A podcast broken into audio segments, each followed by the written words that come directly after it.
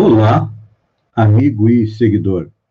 Seja bem-vindo à nossa live do Bom Dia com Feijão, onde eu e você navegamos pelo mundo da informação com as notícias do sul de Santa Catarina, de Santa Catarina, do Brasil e também no mundo. Começamos com notícias catarinenses. Morre o 17º médico por complicações da Covid em Santa Catarina. A Associação Catarinense de Medicina confirmou a morte do 17º médico por complicações da Covid-19 em Santa Catarina. João Constâncio Albuquerque Filho, de 60 anos, morreu em Jaraguá do Sul, nesta quarta-feira, dia 6.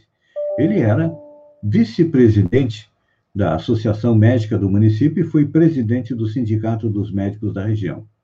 Amigos e entidades da área da saúde lamentam a morte do especialista em medicina do trabalho.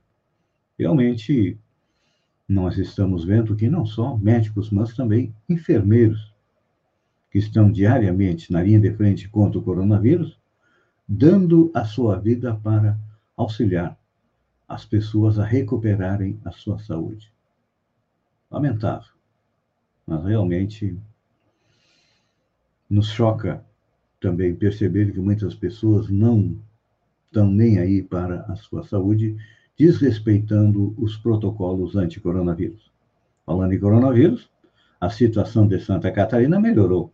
Mapa de risco do coronavírus tem 10 regiões em situação gravíssima.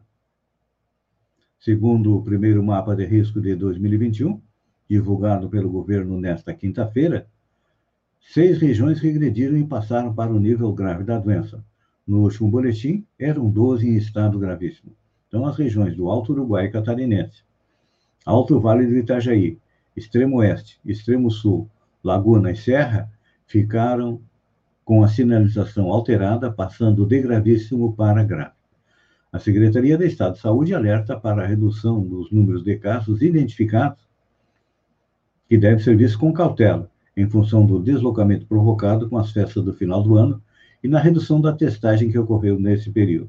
Minha previsão, e eu normalmente tenho acertado, porque eu sou bastante cauteloso, é que, como nós tivemos, até foi a capa do Jornal da Praia da edição de ontem, só no mês de dezembro aconteceram 30% das mortes de coronavírus em Santa Catarina. E olha que elas vêm acontecendo desde abril, março, abril.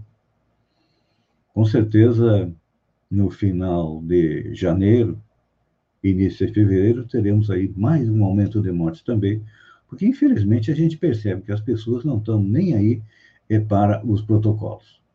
Notícia boa agora. Coronavac tem eficácia de 78% em testes feitos no Brasil, diz o governo de São Paulo.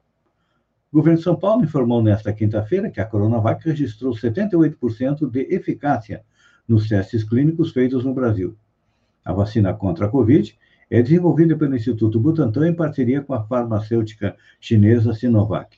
Ainda de acordo com o governo, a vacina garantiu proteção total de 100% contra mortes casos graves e internações nos voluntários vacinados que foram contaminados. O Instituto Butantan diz que deve finalizar até hoje o processo de solicitação à Anvisa para a liberação de uso emergencial. E ontem à noite, o mesmo Instituto Butantan confirmou que assinou um contrato com o Ministério da Saúde para aquisição de doses do Coronavac.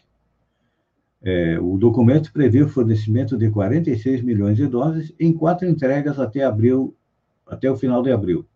Ainda a possibilidade do órgão federal adquirir do Instituto outras 54 milhões de doses, totalizando é, 100 milhões.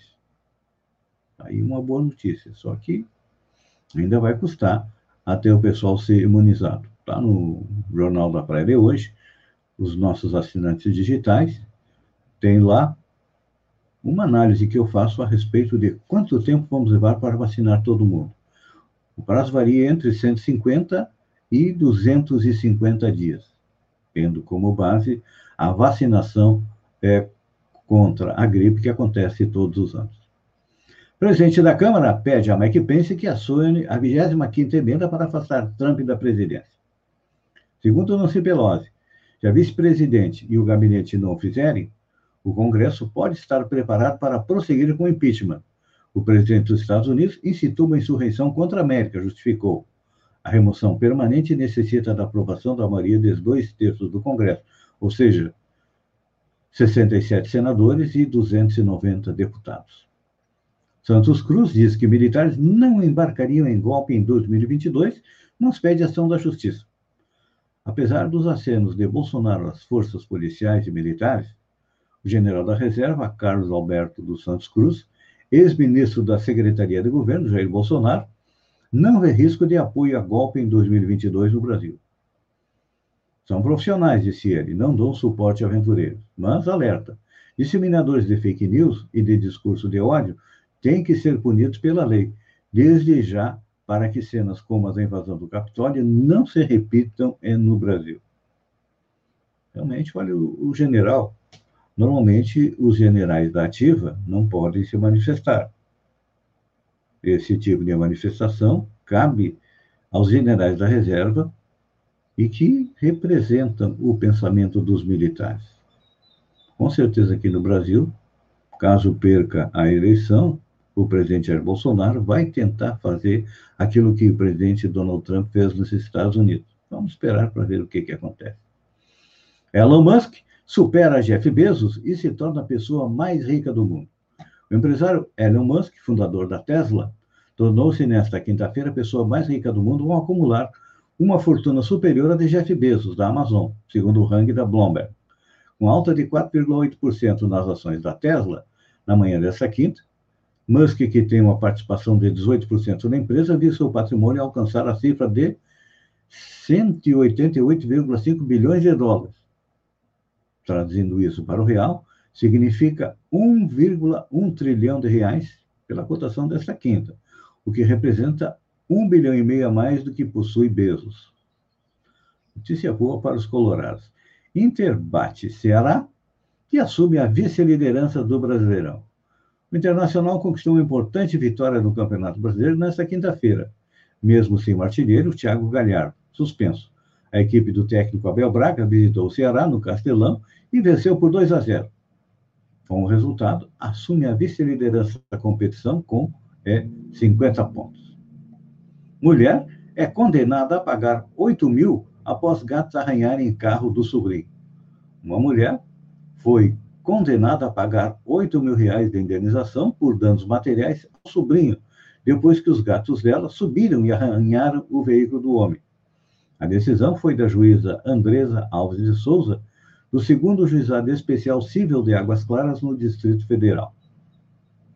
A sentença, proferida no dia 18 de dezembro, mas divulgada ontem pelo site Consultor Jurídico, aponta que o autor da ação mora no mesmo lote residencial da tia, porém em residência diferente. Segundo o homem, a mulher começou a adotar gatos há dois anos e conta com cerca de 20 felinos que não cuidam adequadamente. E os gatinhos subiram no capô do carro e começaram a exercitar as suas unhas. O homem disse que os danos causados na lataria do veículo só poderão ser resolvidos com a ajuda de serviços de pintura e funilaria.